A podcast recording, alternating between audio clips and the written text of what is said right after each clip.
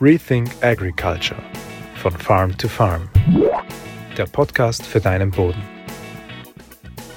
Du erinnerst dich bestimmt noch an dieses Fass von Liebig und dem Gesetz des Minimums, das sagt, wenn einer der Nährstoffe in der Pflanzenernährung im Mangel ist, dann ist, selbst wenn alle anderen Nährstoffe im Optimum sind, die Pflanze nicht ausreichend gut ernährt. Damit ist aber noch nicht vorbei, denn es gibt auch so etwas wie das Gesetz des Maximums, das sagt, dass wenn einer der Nährstoffe im starken Überschuss ist, so hat das auch starke negative Auswirkungen auf die Pflanzenernährung, selbst wenn alle anderen Nährstoffe äh, im Optimum sind. Und damit ist es auch noch nicht aus und dann wird es richtig kompliziert, wenn man so will. All diese Nährstoffe stehen in einem engen Verhältnis, teilweise in engen Verhältnissen, Relationen, Beziehungen zueinander. Das heißt, einer der Nährstoffe, wenn der in einem Überschuss ist, kann das bedeuten, dass ein anderer dadurch im Mangel ist oder gehemmt wird. Was das bedeutet, wie das funktioniert, im Ansatz funktioniert, das versuche ich dir in diesem Video zu zeigen.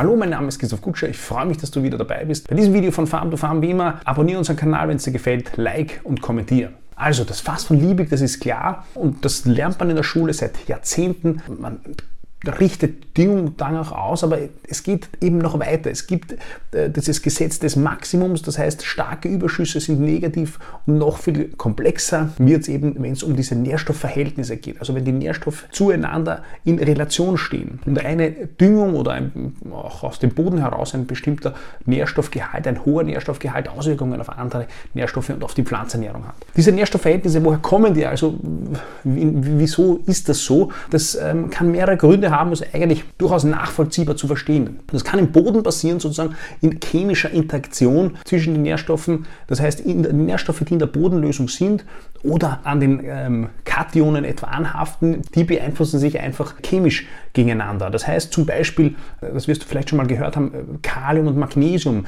das stehen in einem Verhältnis. Wenn eines der beiden im starken Überschuss ist, dann kann es sein, dass dadurch der andere im Mangel ist. Oder Phosphor und Calcium, ein hoher Phosphorgehalt kann dazu führen, dass Calcium gebunden wird.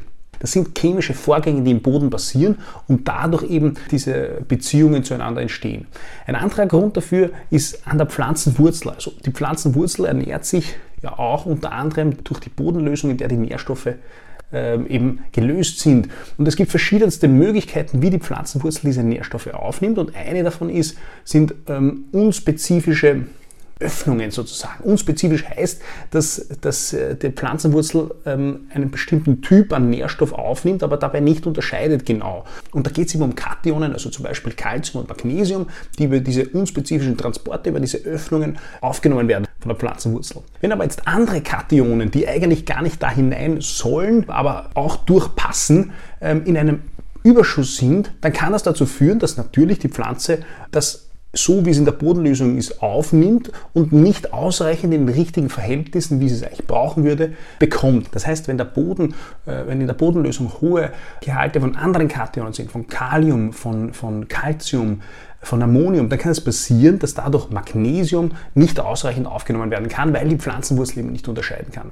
Und ein dritter Grund, warum diese Nährstoffverhältnisse zueinander überhaupt bestehen und warum man sich damit beschäftigen muss, äh, warum die Natur auftritt, kann in der Pflanze selbst passieren. Also zum Beispiel das sind dann irgendwelche biologischen Prozesse in der Pflanze selbst, die dazu führen, dass ein Nährstoff, wenn der im Überschuss ist, äh, zum Beispiel andere behindert. Das ist zum etwa bei Phosphor so. Wenn Phosphor in einem hohen Ausmaß aufgenommen wird von der Pflanze, dann hindert das die Zinkaufnahme oder den, den, den Umbau des Zinks und damit ist eben Phosphor und Zink in so einem Antagonismus, der in der Pflanze selbst passiert. Das Ergebnis von diesen unzähligen ähm, Nährstoffverhältnissen. Das ist das sogenannte Mulders Chart. Mulders Chart, das ist ein ein Chart, ein Kreis eben, der, wo man versucht, die ganzen Verhältnisse zueinander darzustellen. Und das Interessante daran ist, dass dieses Chart schon seit 1900 1953 gibt. 1953 hat dieser ähm, Wissenschaftler, dieser französische Wissenschaftler das publiziert. Das heißt, so lange gibt es schon, oder wahrscheinlich schon viel länger, ähm, das Verständnis oder das Wissen darüber, dass es äh, unzählige Nährstoffinteraktionen gibt und im Laufe der letzten Jahrzehnten wurde das immer wieder erweitert und dann ergibt sich eben dieser Kreis, wo alle Nährstoffe enthalten sind oder wo die wichtigsten Nährstoffe enthalten sind und wo man bekannte Antagonismen, das heißt Gegenspieler zueinander darstellt. Das sind die durchgezogenen Linien mit den Pfeilen. Ein Überschuss des einen, eben zum Beispiel Phosphor, führt zu einem Mangel des anderen, Zink. Oder aber auch die Synergismen, das heißt, die sich positiv beeinflussen, wo ein Überschuss, äh, eine gute Versorgung des einen Nährstoffs dazu führt, dass der andere Nährstoff auch in einem guten Verhältnis äh, oder einer guten, zu einer guten Versorgung einfach führt. Das ist zum Beispiel bei Phosphor und Magnesium so. Das ist aber jetzt ziemlich kompliziert und man braucht ziemlich lange, um alleine mal dieses Modus-Chart zu erfassen. Was ich davon interessant finde, ist erstens eben, dass es schon eigentlich relativ alt ist und dass es trotzdem nicht so präsent ist in der Bildung oder Ausbildung, dass man das nicht, meines, meines Wissens zumindest nicht, nicht, nicht so klar in der Ausbildung mitbekommt. Und andererseits, das bedeutet das für mich, ähm, man kann sich das jetzt nicht einfach merken. Ähm, das ist äh, so komplex, das sind so viele Zusammenhänge, ähm, die viel, viel Zeit und Wissen brauchen, dass man das versteht und man kann sozusagen nur immer einzelne Teile davon versuchen zu verstehen. Aber für mich persönlich bedeutet es, dass der Ackerbau wieder einmal ähm, komplexer ist, als er auf den ersten Blick aussieht.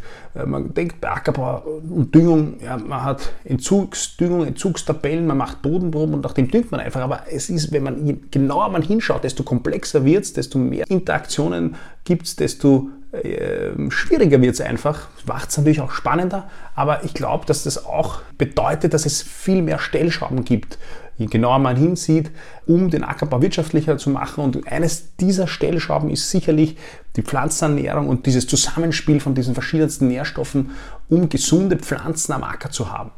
Also, ich hoffe, du hast aus diesem Video was mitnehmen können. Ich hoffe, ich habe ein bisschen anschneiden können, diese Nährstoffverhältnisse. Wenn man sich damit intensiver beschäftigen will, dann kommt man nicht drum herum, um sich damit intensiv zu beschäftigen. Es ist nicht einfach in 10 Minuten äh, oder 15 Minuten zu erklären. Selbst ich bin noch ganz am Anfang dieses Eisbergs. Ich hoffe aber trotzdem, dass du was mitnehmen hast können und ich hoffe, wir sehen uns beim nächsten Mal. Bis bald. Rethink Agriculture von Farm to Farm. Der Podcast für deinen Boden.